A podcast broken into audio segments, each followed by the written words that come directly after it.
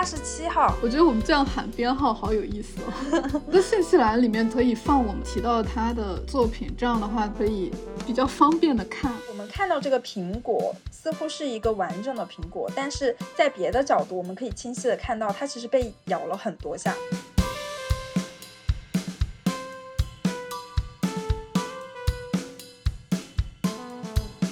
欢迎来到今日闭馆，我是乐瑶，我是思慧。这期节目我们从一位德国艺术家芭芭拉·普鲁斯特的一张摄影作品，这里简称为“曝光一二四”开始聊，聊到这位视觉艺术家所表达的作品观念，以及也在他以这个观念去拍摄的不同组照片中，发现一些有意思的话题和画面。从这些也可以看到芭芭拉·普鲁斯特从他开始做作品延伸到现在的思考的一些变化。我来大概介绍一下艺术家吧，就我会把他的个人网站链接也放到信息栏里。芭芭拉·普鲁斯特一九六四年出生于德国慕尼黑。曾在慕尼黑艺术学院和杜塞尔多夫艺术学院学习，在学校他的方向是雕塑。在一些采访中提到，他在贝歇夫妇的摄影课上开始接触暗房摄影，也开始对摄影和现实的关系产生思考。现在他作为一个视觉艺术家，主要在纽约和慕尼黑两地工作生活。那洛阳是怎么发现这个作品的呢？我会收集展览的小册子嘛，我当时也把芭芭拉·普鲁斯特的一组作品剪了下来，然后那张纸面上印的他的作品是一组三联的照片，这三张照片的组成部分是呃相同的物品，有仰视角度的桌子的底部，绿色的瓶子，有摊开的手和柠檬，这让我想到我自己。像这样躺着的时候，跟他拍的是非常非常相似的一个场景，会有时候放空嘛，但也会在想，如果是一个另外的人看到我这样躺着，是一个什么样子的画面，或者说躺在我旁边的人看到的我是什么样子的？他的照片就好像给了我这个解答一样。后来我们决定要聊这个艺术家嘛，看他官网的时候。跳出来第一组就是我我开头说的曝光编号一二四，我觉得它是一组就是能让人盯着看很久，像是要迷失在里面的一组照片。它是两幅蓝底双人肖像照。我想问一下思慧，你看到这组照片的第一感觉是怎样的？乐阳他最开始跟我说这个照片就是我们播客想要聊的时候。我看他的时候，因为他是两幅嘛，他两幅像在一个类似于实验室一样的环境里面，而且这两个人，可能我也是比较脸盲，我当时觉得他们长得很像，不知道是特地找的很像的人，还是说他们本身像是双胞胎一样，或者说只是两个很相似的人打扮成了一样的两个人。有点像他们两个都是在实验室里面工作，白色制服的感觉。我觉得这两张照片更像是一种相互的对应关系，比如左边跟右边这两张，他们的看向摄像机的视角其实也是完全不一样的。我觉得这一点就是为什么我跟乐阳觉得能够看很久，就是有一点沉迷进去的这种感觉的一组作品吧。后面我就是看这个它的官网的时候，我就发现了它的一个技巧，因为它的每每一个标题其实都确切的标注了时间，甚至它把这个时间精确到了分钟。后面我就发现它实际上是拍摄的一个瞬间的两个机位，这种是两副的话，它就是一个瞬间的两个机位。对，后面我们就发现，他就是使用这样子的方法去不断的拍摄作品。他的方法就是使用多个摄像机去拍摄同一个时间的不同一个场，同一个场景，就好像不同的人、不同的摄影师，或者是跟模特有不同关系的人去拍的一些照片。然后他也有说到，他后面会慢慢的发现。雕塑是对它形成这样一个做作品的体系是有很大影响的，嗯，他是这样说的，因为从不同角度、观点去看某些东西，是一种雕塑的工作方法，是一种反映兴趣的观看。他还说，每天我们都在用裸体模特为我们摆姿势，用粘土工作。模型站在模型模特站在一张桌子上，每十分钟旋转一次，大概三十度或四十度，这样每个学生都能从每个可能的角度去看到它。所以说，他的从不同的角度去观看的方法，也是受到了他早期的学的雕塑的影响。而且他的这种创作模式，其实也会让我想到，比如毕加索啊，嗯，虽然他们不一样，因为芭芭拉普鲁斯特他的一个摄影的作品经常是成系列的嘛，他的每一组摄影作品都不仅仅是一张，它都是很多张不同的视角，每个视角拍摄一张这样子的方式去呈现的。最后我们每一次看的一组摄影作品，都是好几张不同的照片所组成的一个场景。但是，比如说毕加索，他其实被我们所认知的，就是在立体派之中，他所描绘的人像，通常是给了多个不同的透视维度，而不是从某个特定的视角被观察以及描绘的。他会把很多现实的形象立体化，比如他运用到了很多三角形之类的。他的这个视角的运用方法，其实我觉得就跟芭芭拉普鲁斯特非常一致。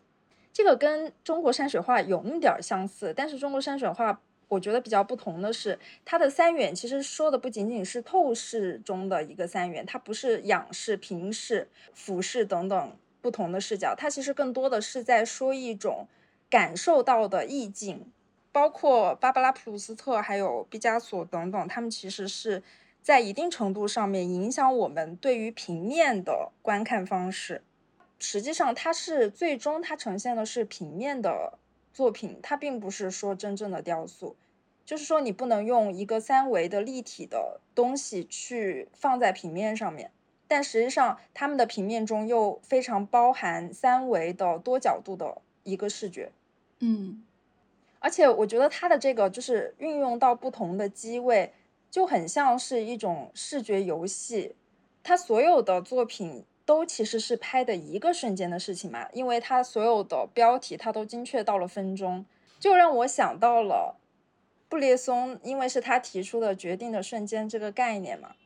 芭芭拉普鲁斯特他也是决定的瞬间，但是他似乎就是把这个瞬间给分解掉了，变成了很多个不同的瞬间，很像是一个平行宇宙一样。他把一个场景拼凑成了，包括他运用黑白跟彩色。不同的色彩的区分，他把它拼凑成了一个看似没有相关，但实际上最后通过一个视觉游戏，或者通过你对他照片的仔细观察，你会发现其实它是同一个场景，同样的东西，在这种同样的东西中，它好像是在一个不同的维度呈现的。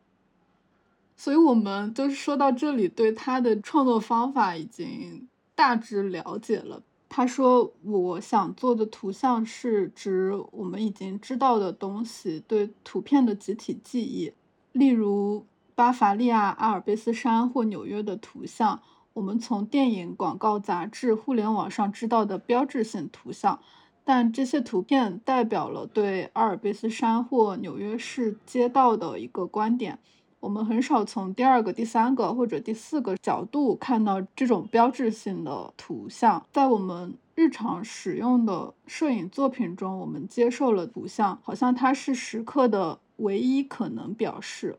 嗯，虽然说去专注谈论他作品中图像主题，可能会有点远离他想表达的这个观念。其实他的作品是非常非常丰富的，他像是在。玩各种不同的场景一样，所以在谈到这么多他的拍摄手法以及观念之外，当然这些是他创作中特别重要的一个方向。但最终，因为他呈现的是一个摄影作品嘛，所以图像是他的最终结果。当我们观看他的摄影作品的时候，他图像中的主体以及他对于拍摄对象的选择也是十分重要的。比如乐阳所挑的，我们今天所聊的这一组编号幺二四作品中，我之前会怀疑他们是不是双胞胎嘛。后来乐阳他给了我一个肯定的答案。对我们看这组照片的时候，我会说，我觉得他们虽然很相似，但他们应该是不同的两个人。然后思慧会觉得他们俩。你是觉得他们俩很相像，对吧？对我甚至有点分不清左边跟右边的人，就是我会因为他们视角的原因嘛，就是一个看镜头，另外一个不看，然后到了第二张照片的时候会反过来，他的这种处理会让我甚至有一种错觉，是不是他们俩换了个位置之类的？就像是一个人换同一个人换了一下位置吗？就是左边的那个人到了右边，右边的那个人到了左边，因为我没有办法区分左右其实是 完完全全不同的两个人，移形换影。对，对，然后后后面我是听到就是好像是一个外语的播客吧，我猛然听到芭芭拉普鲁斯特他自己说，哦，是 twins 那招吗？然后我就发现，哦，原来他们真的是双胞胎。其实从从从图像中，我感觉他们俩有很相似原因，也是他们两个人在类似的位置都有一颗痣。我觉得这个就很像是一个小细节，对我们进行一个心理暗示。我觉得这个细节是只有乐阳这样子的人能够发现的。就是对于我来说，他们的相似是因为整体很相似，他们的。发型，他们穿的衣服，他们的姿势，他们的面部表情。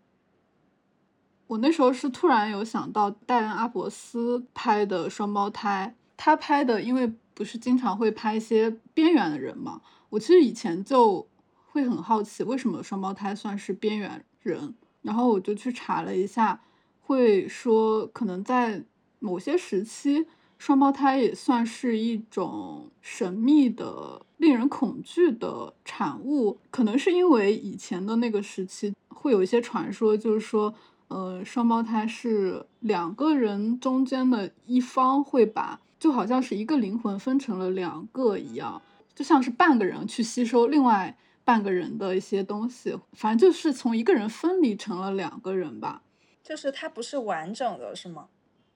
对。但我觉得或许是因为生双胞胎比较危险，所以他会有一些这种传说。我我之前也听说过，好像在某些国家的皇室之中，双胞胎是不具备继承资格的。好像说在皇室中，你生了双胞胎之后是一种不祥的表现。对，我看到是说是一种不祥的。征兆之类的，好奇怪。我觉得在当时的那个社会下，可能因为人的愚昧无知吧，所以他们或许会对两张同样的脸产生恐惧。就是比如你想象一下，如果在这个世界上有另外一个人跟你长得一模一样，一个人可以去假装是另外一个人吗？对呀，这种就很可怕呀！就是你的一些东西好像会被另外一个人所替代掉，他可以在外面行使一切你的权利。我觉得这个东西就是有趣，但是在某种程度上可能会引发所谓认知上的混乱。我也不知道。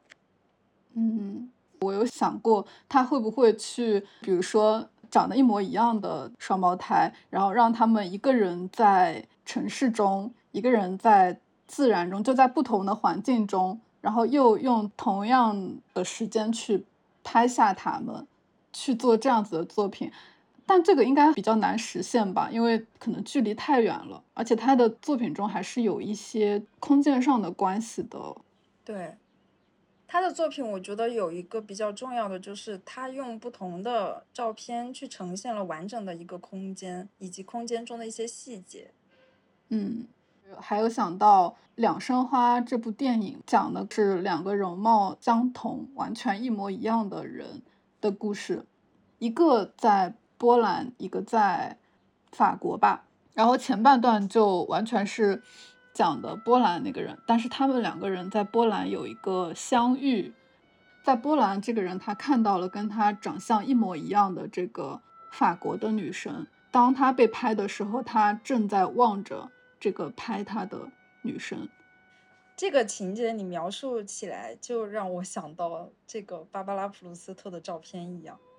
嗯，我我看的时候会一直想到他们的精神上的连接和分裂，或者他们也许是同一个人，因为他们在精神上是有一个相连的。在波兰的这个女生，她她在一次唱歌剧的舞台上去世了，然后当她去世的那个瞬间，嗯，在法国的这个女生感觉到了，怎么说呢？精神上的震动吧。他在感受到这种震动之后，他就去了一个很像是也是作曲人的家里，说他不再要从事这一件事情了。虽然电影里可能没有说他具体是在从事什么，是在唱歌剧还是什么，就是电影里会有这样子的关于这两个人的相连，但是他们有命运的不同的走向。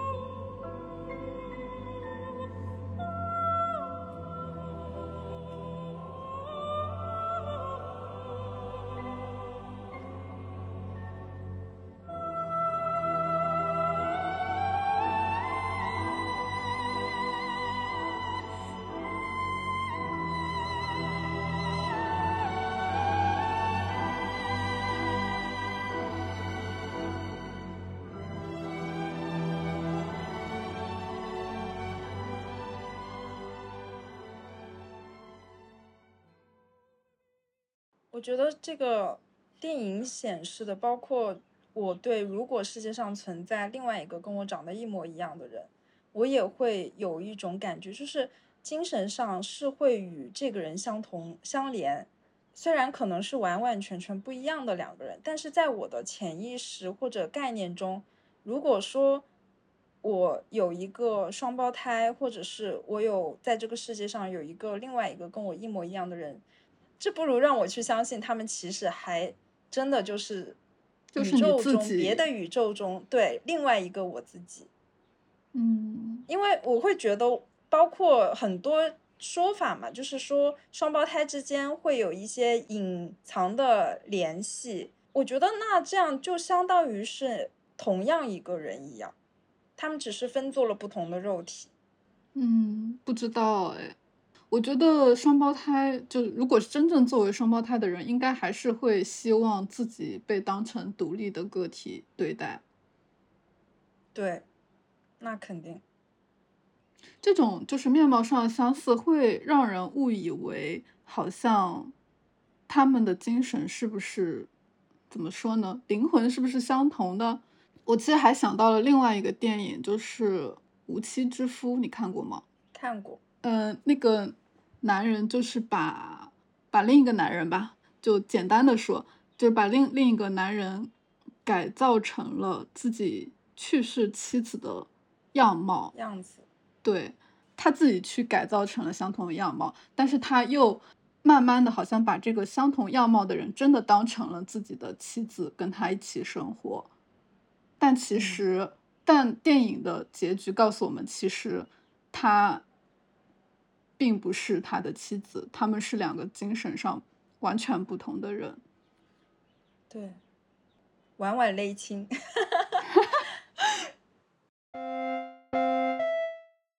弗里达他有一幅画叫《两个弗里达》嘛，画的就是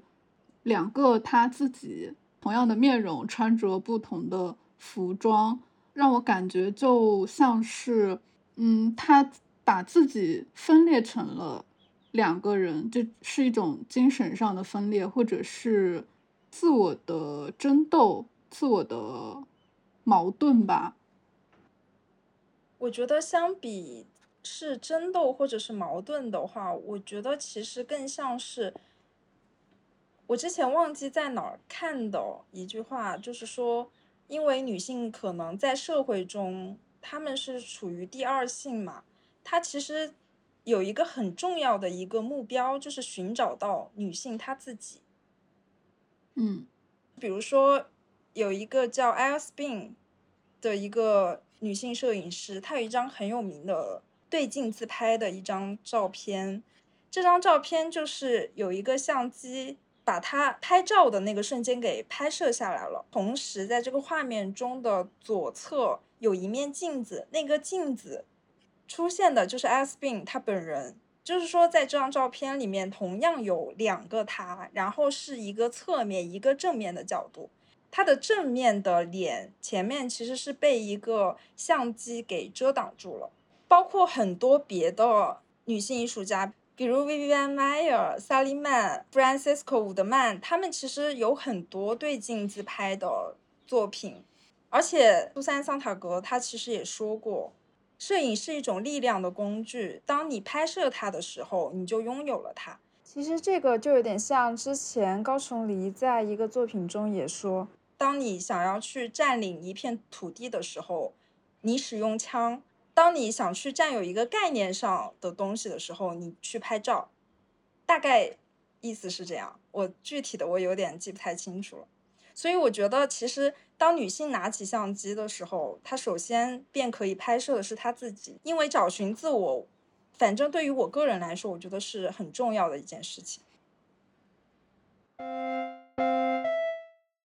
我从双胞胎的这个点也想到，他确实是会对这样子的形象有多组的拍摄吧。其实还会有，对我猜测是。母女关系的两个人的拍摄，也有可能是兄弟姐妹，有面貌上的相似的这样一些人的拍摄。我看到有一组也是面容非常相似的，有点像母女或是姐妹的照片，然后是编号七十。哦，我当时看到这这组照片的时候的一个想法是。看镜头跟不看镜头，对于我们观看的人来说，原来是有那么大的影响。被拍摄的人他看或不看镜头，比如说那个小女孩，当她看镜头的时候，我觉得有一种疑惑或者是专注在其中；但当她不看镜头的时候，我会感觉到是有点像在发呆。就是说，其实当画面中有一个人。看镜头的时候，好像我会把自己带入摄影者或者是摄像机的角度。那他看我或不看我，当他不看我，就变成了他是在发呆。所以说，我觉得他的作品会让人去思考：当我们拍摄照片的时候，我们看到的画面中的人会不会被误读？就像我看到的这两幅照片。他是有一种被误读的情绪，也许是与本人当时的情绪丝毫没有关系的。他也有说到，摄影跟现实之间的联系是非常纤细和脆弱的，是摄影师的主观性决定了图像，而不是客观世界。所以能感觉到他是对现实和摄影表现的图像。去很深刻的思考过，然后去把这些呈现给我们看。我记得他有一组照片，就是曝光系列的幺零六的这一组，我们就其实可以看到，在有一个瞬间，我们看到这个苹果似乎是一个完整的苹果，但是在别的角度，我们可以清晰的看到它其实被咬了很多下。我觉得这个就是他玩的视觉游戏中一个很重要的一点。我们当然之前会觉得照片它是一个记录形式，包括现在运用到很多新闻摄影或者是记录摄影中的一些照片，我们理所当然会觉得，因为你是拍下那个瞬间嘛，所以你记录的肯定是当下最真实的情况。但实际上，它跟所有的艺术作品一样，它对于真实性都是像芭芭拉普鲁斯特说的一样，都是非常纤细跟脆弱的。就像瓦尔特·比梅尔他所说的，他认为在艺术中，人类的世界关联得到了某种表达。艺术不仅揭示了这种世界的关联，甚至完成了这种世界的关联。所以我觉得这个跟芭芭拉普鲁斯特的作品就很一致。他似乎所有的照片与照片之间，它都是有一种似有似无的联系，好像联系了一个世界的真相。但实际上，它只是揭示了这种联系，它并没有完成所谓真相的表述。而且，艺术它本来就是一种需要解说的语言嘛，它跟语言其实很类似的，它是一种需要被言说的东西。语言就像它是有一个自己的规则，你要去习得这个语言。当然，当别人说话或者是写字的时候，你得同样去感受语言背后所想要表达的隐含层次、隐含含义。就像我之前所提到的，毕加索他也曾经说过，他说：“尽人皆知，艺术不是真理，艺术是谎言。”他教我们理解真理，至少是那种我们作为人能够理解的真理。像摄影这种东西，我们都知道它其实是可以被处理的，虽然。艺术和摄影，它是一种谎言，但是在谎言之中，其实它也恰恰教我们理解了我们自己的世界。我觉得这也是艺术本身一个十分重要以及能够让我们体会、让我们运用到的东西吧。摄影它就是在一定程度上会影响我们的观看方式，而且借由此改变我们感知这个现实的方式。你刚刚说到一个点的时候，我突然感觉到一种诗意，就是当当你说到，嗯，关于真相的某一个点吧，它只是揭示了这种联系。说到那句话的时候，我感到一种失意，是因为就觉得他的图像虽然那么具体，就是从各个角度去去展现，但是又好像随时都会消散一样。我觉得是因为他们的联系是很脆弱的。或许在芭芭拉·普鲁斯特的几组照片中，当你抽出了其中的一组之后，你其实你就没有办法能够完全的感知到当时当地的那个世界了。比如说你刚刚说的苹果这一组嘛，嗯，就是幺零六这一组，它那种排列的方式就很像剧照，就很像那种。好像是一个电影的某些片段，就是那种排列方式啊。但是你细看的时候，又去发现它图片与图片之间的某种联系，像是两个好朋友自己拍下自己拿苹果的画面，然后又有一个摄像机的角度去拍一个女孩和另一个女孩的动作，还有这个女孩看到的楼下的场景，然后又。移到了这个楼下的场景里的出租车里面的司机的样貌，还有一些，比如说像是又好像街上随便走过的一个人也拍下了这个出租车，但他是用黑白的模式拍的。你这样描述的话，它似乎是有一个叙事的，但所有这些它又是在同一时刻发生的。对，所以我觉得它展示的这些时间性跟空间性，就像一个解谜游戏一样，你需要每张去仔细观看它每张所呈现出来的内容，然后去构建一个完整的事件。而且我觉得他的照片，就除了我们这一次聊的幺二四这一组之外，以及嗯乐阳所说的那一组母母女，其实他很多。多组照片，七八幅甚至十几幅的那几组照片之中，好像我觉得跟电影的这个感觉就非常非常的类似了。嗯，我看他有一个那个采访，有一段话，我觉得说的，嗯，会会让我去想一想吧。是他跟中森康文。嗯，这个对谈里面他自己有说到，我认为我的作品有一种电影的感觉，因为在电影中，一个场景经常从不同的角度来表现，例如有一个镜头和反转镜头的技术，从两个不同的角度讲述故事。但电影在本质上是按时间顺序的，在时间上每一帧都紧随下一帧。在曝光系列中，就是他自己的这个。系列中所有的图像都是在同一时刻拍摄的。当它们被展出时，观众在同一时间就能看到这些图像通过共同的时刻联系在一起，因为它们相互参照。每张图片以不同的方式讲述同一个故事，但同时它又带有与系列中其他图像相同的真相。这种矛盾使图像的叙事变得空洞，并将它们变成没有结构的门面。就是他的那种排列方式，好像在营造一种叙事，但是他又告诉我们是一个瞬间，这是对，这是一个空洞的叙事。就这个这点让我觉得还蛮有意思。我觉得就是说，它是每个不同的嗯画面所造所造成的同一个瞬间、同一个时候，然后他把这些点的东西拉长了，变成了一个时间性的东西。就像是一条线一样，是一个叙述一样。叙述它当然有开头、高潮、结尾等等，但是它的这个开头、高潮跟结尾是虚假的。我其实觉得时间可能对他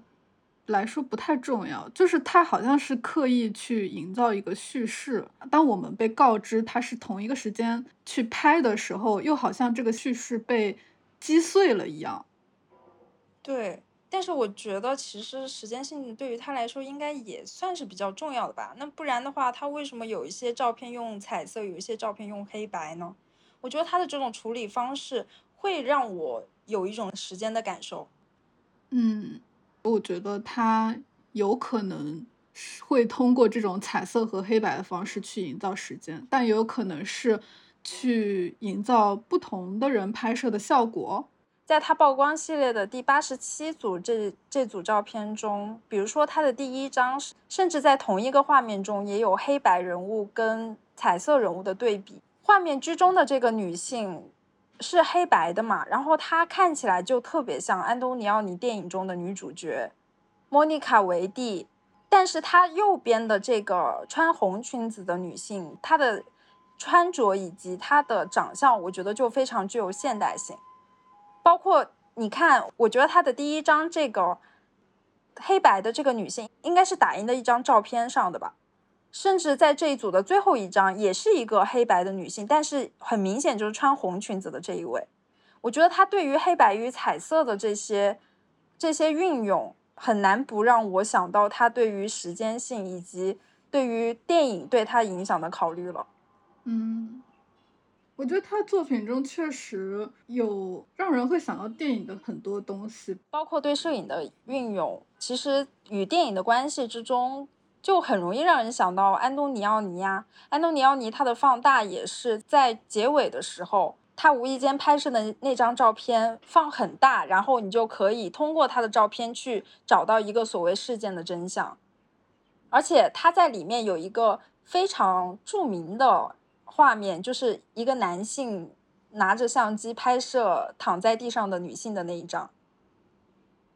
其实关于放大，我有一个点想说，哎，可能跟作品没关系，但是是一个小巧合。因为那天我们有聊到放大嘛，然后说我就想说，哎，我们要用要聊到这个，我就去看一下。看完之后，我就。随手拿起最近看了一点的一本书，然后是科塔萨尔的《游戏的终结》。我当我当时就翻了第二篇，然后我翻一翻，我又想，哎，我再去看看影评吧。然后我就看到了科塔萨尔这个名字，我突然脑海里就闪现一些什么东西，我就赶紧去翻我之前看的，就是他那本书里的呃第一个小短片，叫《公园序幕》。然后里面描述的故事就跟放大里的故事有一部分重合了。放大的电影的主要线索也是就是公园里拍的照片嘛。然后对我想说，哎，重合了。然后我就去看那个影评里说的，就是科他的放大的这部片子是就是从科塔萨尔的一本书改编的哦，一个短片改编的，叫《魔鬼岩》。然后我觉得好巧啊，就是因为我当时就是随手拿起了旁边的一本书翻了一下，而且虽然是说那个《魔鬼岩》改编的嘛，但是好像《魔鬼岩》我没看那个书啊，好像说是《魔鬼岩》的那个发生的场地是有一个广场嘛，但是《游戏的终结》这本书的第一篇公园序幕，它就是在公园发生的，它。中间的那个情节也是跟放大情节特别相像，我觉得哇，好巧！你这个就是荣格所说的共识性巧合。什么什么叫共识性巧合？共识性巧合就是两个看似完全没有关系的东西，但是你能够发现它们的一致性。他们不是毫无关系，就是从那个书改编的，虽然不是同一篇。对，是的，所以你就发现了他们的一致性呀。这个就是表示，在没有因果关系的情况下出现的事件之间看似有意义的关联。而且我有在想，他会不会是因为他这一篇真的特别特别短，一一两页吧。然后我就想说，他会不会他后面魔鬼岩的这个短篇是从他这个小篇幅里面延伸出来的一个故事呢？关于电影这这一点，我还想到蔡明亮的你那边几点，我一直记得有一个点，就是女主角在。因为一直在拍她的一些活动、一些痕迹嘛。当他在巴黎乘上地铁的时候，对面的地铁出现了一个男演员，就是也是蔡明亮经常用的一个男演员，我忘了他叫什么名字了。反正就是，呃，一个我们肯定能认出来的陈什么？陈昭荣。哦，陈昭荣。反正就是我们如果经常看蔡明亮的电影，肯定能认出来的一个人，就让我感觉到，哎，会不会后面会有他的故事发生吗？但是看到最后也没有他的故事，就是说他就出现了那么一下子，他就为了这一下跑到了巴黎，然后拍完又回去了。对，然后我我就感觉到他对于某一个人会不会成为主角的一种。像是玩笑一样吧，嗯，像是偶然性吧，可能性，它呈现了这个可能性，就是说那个人他可能是一个主角，但是他随着地铁开走了，后面就没有再出现他。跟芭芭拉普鲁斯特的照片其实是电影中呈现的这这一点，会让我想到他中间也是有一种好像这个人。在这张照片中，他有可能是主角，但是到下一张照片，他又坐在了一个可能是配角的位置。他这个其实就是从视角上面去改变他的叙述方式以及主体性。嗯，所以他的这种构建方式就和主体性观看的那种摄影不一样，因为他构建了一个属于他自己的观念，属于他自己的一个场景嘛。嗯，而且我觉得他的对于视角的运用，就不是说他像乐阳说的那种是拍摄的视角，而是一组照片，比如我们今天聊到的幺二四这组照片中，不同的人看向镜头的这些照片，其实就是让我想到之前四百击这部电影，就是新浪潮很具有代表性的一个电影吧。其实新浪潮它也是在改变一个传统的叙述性。四百击这部电影最后就是这个小男孩儿，他跑到沙滩上，结尾就是他直直的面对镜头，就好像突然之间，你好像是以一个旁观者的角度，你去看这部电影，看他发生了什么，结果到后面你会发现你自己也被观看到了。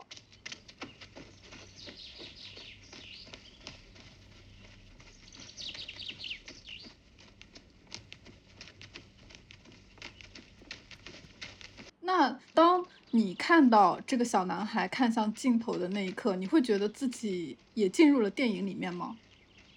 我其实没有觉得我自己进入到了电影里面，但是我觉得自己不再隐形了，被发现了。对，有这种感觉。本来我们都是像是隐藏着在观看别人的世界。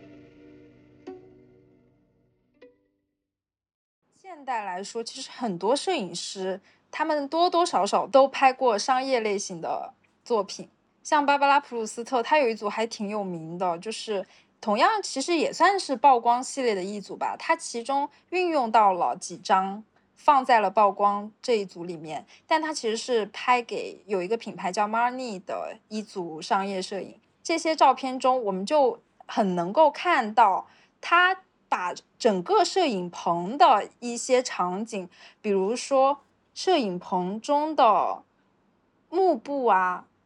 比如说摄影机，当然摄影机是它非常常见的一个图像中的点，还有布景布啊、电子线啊。好像它是摆明了告诉你，这一些图像是在它的操控之下的，就像电子眼一样。然后在 Money 的这一组商业照片中，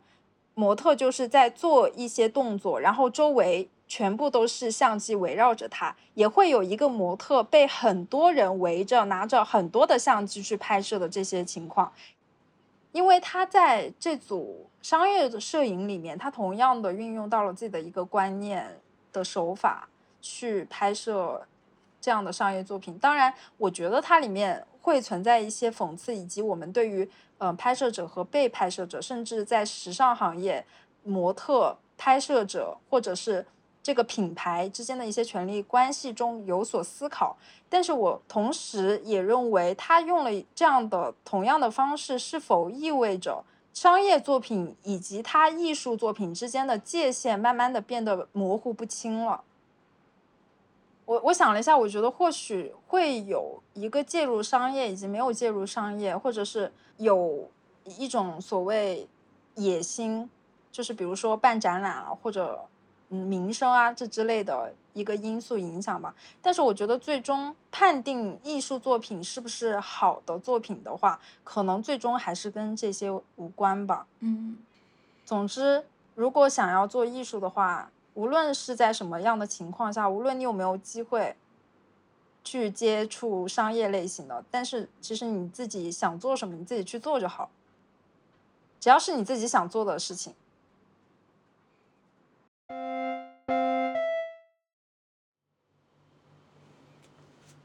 今天给你放的音乐是 Laurie Spiegel 的，来自《The Expanding Universe》这张专辑中《Patchwork》的一个片段。《The Expanding Universe》翻译为“膨胀的宇宙”或“扩张的宇宙”，是 Laurie Spiegel 的第一张专辑，在一九八零年发行。如果你去找到这张专辑的话，会发现专辑的封面是 Laurie Spiegel 自己与自己关于自己的问答。我对电子音乐或其实对音乐的历史都没有丝毫的研究，会接触到 Laurie Spiegel 是在一部关于女性电子音乐人的纪录片《晶体管姐妹》中。这部纪录片收集了早期女性电子音乐人的影像、访谈、音乐。让人看到在时代背景下出现的女性创作者在电子音乐领域的尝试和成就。有一次我在查晶体管演奏之类的关键词的时候，看到说有一个误解是它是用手势来演奏的。在这部片子里，其实就看到了这一种特别的乐器，叫特雷蒙。片子里是 Clara Rockman 在演奏，然后他会说不能用锤子，类似的意思是不能用锤子一样的手势去演奏，去掌控空气，而要用蝴蝶翅膀完成它。You cannot play air with hammers, Clara would say. You have to play with butterfly wings.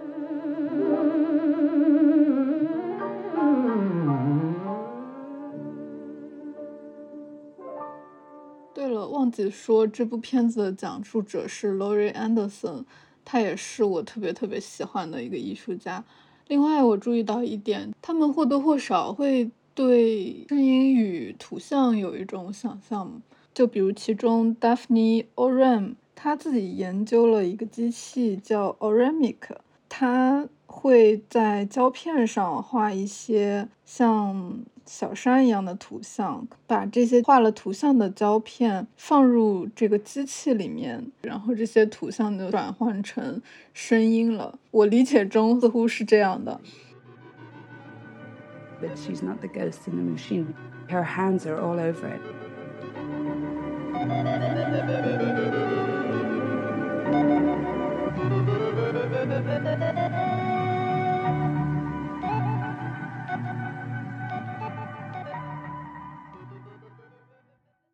那也有另外的创作者是通过声音去想象图像，还有比如 Pauline Olivers，他说他的音乐是他对他自己的内部倾听。那 Loris Vigo 也是其中的一个女性电子音乐人，她是最早进入贝尔实验室的女性工作者之一。后面她自己还做了一个音乐软件，叫做 Music Mouse。